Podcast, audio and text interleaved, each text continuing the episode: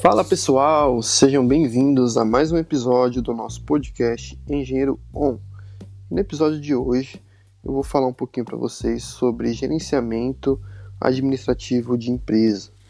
Isso mesmo, eu andei fazendo algumas pesquisas aqui e o pessoal andou perguntando bastante sobre como fazer fluxo de caixa, como fazer a administração da empresa, quais os softwares que eu utilizava para fazer a gestão da minha empresa, então decidi trazer esse conteúdo para vocês aqui. Mas antes de iniciar o nosso conteúdo, gostaria de deixar uma novidade para vocês. Eu estou preparando um produto especial onde a gente vai falar como empreender do zero na engenharia, na arquitetura. Lógico que nós vamos tratar aqui conhecimentos amplos da parte do empreendedorismo que você pode utilizar em qualquer área que você quiser empreender. Mas devido ao nosso conhecimento, empreendedorismo, aquilo que a gente vive, nós vamos focar mais para a área da engenharia ou arquitetura. Então, se liga nesse episódio, já deixa o seu curtir aí para nos ajudar a divulgar e crescer também a nossa plataforma aqui. Então se liga aí no episódio. Vou focar aqui hoje no nosso episódio em falar sobre fluxo de caixa, que foi a maior quantidade de perguntas que eu recebi lá na minha caixinha do Instagram. Então, o que é o fluxo de caixa? O fluxo de caixa é uma ferramenta que nós utilizamos para verificar a quantidade de entradas, ou seja, os recebimentos que nós tivemos, a quantidade de serviço que a gente prestou, menos a quantidade de despesas que nós tivemos. Essas despesas vão envolver custo de serviço, custo fixo, custo variável. O que, que seriam? É, vou dar alguns exemplos do que, que seriam esses custos. Bom, a nossa empresa é uma empresa que oferece serviços, não serviços de engenharia. Então, é, todos os nossos recebíveis eles são de serviços, são de empresas, de condomínios, de pessoas físicas que pagam pelos nossos serviços de laudo, serviços de inspeção, serviços de AVCB e outros. As nossas despesas fixas, elas englobam aluguel, conta de água, conta de energia elétrica, internet, pagamento de impostos é, de INSS, pagamento de impostos, no caso nós estamos é, enquadrados no Simples Nacional, pagamento do Simples Nacional, que é um custo variável, ele vai variar de acordo com a quantidade de notas que você emitiu no mês anterior e outros custos além que a gente pode ter também. Então a gente vai fazer um registro diário dos nossos custos, é, para ter um controle geral do que está entrando de receita na nossa empresa, menos aquilo que está saindo. No final, nós teremos um valor. Quando esse saldo é positivo, quer dizer que a gente teve um lucro, e quando esse saldo ele é negativo, quer dizer que a gente teve um prejuízo, tá bom? E aí, a pergunta principal lá que eu recebi é o pessoal perguntando assim: como eu separo o custo da minha empresa, os dinheiros da minha empresa, com os, os valores de dinheiro da minha conta pessoal. Bom, pessoal, isso é bem simples. Quando você está começando o seu negócio, é muito comum você fazer a administração do dinheiro que você tem pela conta de pessoa física. Então, se você ainda não tem o CNPJ aberto ou você trabalha como autônomo, o ideal é que você abra uma conta e direcione todo o dinheiro que entrar dos seus serviços somente para essa conta. E aí você já vai ter um local ali separado, onde os custos da sua empresa você vai passar tudo ali naquela conta. É, você não deve fazer a união das contas, porque senão vai virar uma bagunça. Você vai pagar a conta de água da sua casa na conta que é da empresa, você vai pagar a conta que é da empresa na sua conta pessoal e isso acaba não sendo legal. Nos seus custos fixos lá da sua empresa, você tem que colocar o seu salário. Então, um exemplo aqui: você tem uma receita lá na sua empresa que é de 10 mil reais e o seu custo fixo lá da empresa, mais o custo variável, está dando em torno de 7 mil reais. Ou seja, a sua empresa teve um lucro de 3 mil reais. Quer dizer que esses 3 mil reais vai para você? O ideal é que não. Esse dinheiro ele deve ficar no caixa da empresa. Você deve formar um caixa.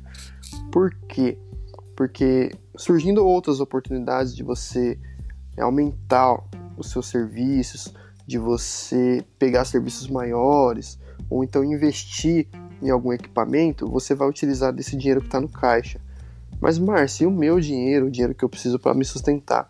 Você tem que estar tá lá nos custos fixos da sua empresa. Então, quando você estiver montando o custo da sua empresa numa planilhinha, você deve deixar o, o valor que você vai receber de salário, ou pro labore, ou divisão de lucros dentro daquela planilha. Se você não tiver sozinho, se tiver sócios ou funcionários, todos os custos desse, dessas outras pessoas que estiverem envolvidas na sua empresa também devem estar separados lá. Tá, Márcio, mas eu vou criar caixa é, todo mês. Vai ter mês, talvez, que você não vai gerar receita suficiente para cobrir os custos que você tem. E aí, o mês que você não gerar receita, você vai utilizar do caixa para pagar os seus custos. Um exemplo muito básico é para quem tem funcionário e você trabalha 12 meses no ano, mas você tem que pagar o seu funcionário 13 meses de salário fora as férias. Então, você tem que ter um caixa para você pagar é, esse funcionário. Além de que, que, se você tiver um problema e tiver que mandar esse funcionário embora, você vai ter que arcar com todos os custos operacionais de mandar esse seu funcionário embora. Então, você tem que formar caixa na sua empresa.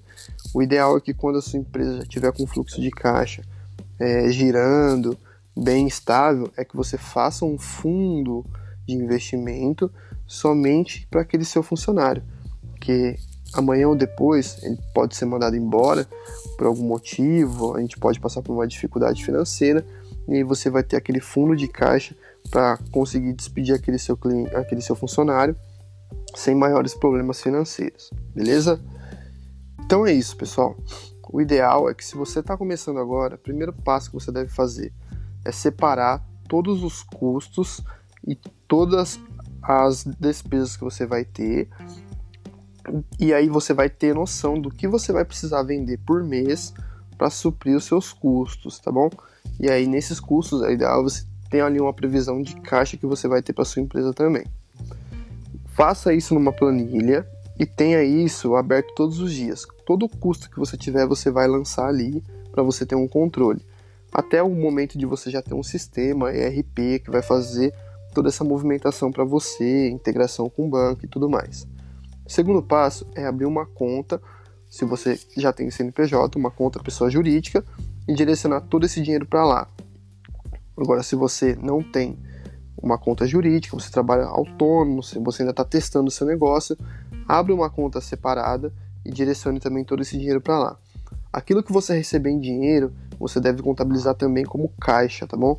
Na sua planilha você vai separar lá é, o Banco Bradesco, o Banco Santander, o caixa e o dinheiro, tá? Então, o que seria a conta dinheiro ali? A conta dinheiro é aquilo que você vai receber em dinheiro por mês. A conta Santander é o que está no Santander, o Bradesco é o que está no Bradesco. E no final, o caixa vai ser a somatória de tudo que você tem ali nas contas disponível para você fazer um investimento, para você comprar um material, para você fazer um curso, para você se profissionalizar e conseguir aumentar ainda mais as suas receitas. Beleza? Então, fluxo de caixa é praticamente isso. É lógico que a gente tem muitas outras coisas ali para observar, mas em princípio é isso aí que eu tenho para falar para vocês. Se ficou alguma dúvida ainda sobre fluxo de caixa, vá lá no meu Instagram, engenheiro Márcio Santos, e manda para mim no direct, ou então tem sempre caixinha de pergunta aberta. Deixa lá sua caixinha de pergunta. Nos segue no Instagram, também me segue lá no YouTube, engenheiro Márcio Santos, onde a gente vai estar tá trazendo essas novidades aí para vocês, beleza? Então, um grande abraço e até o próximo episódio.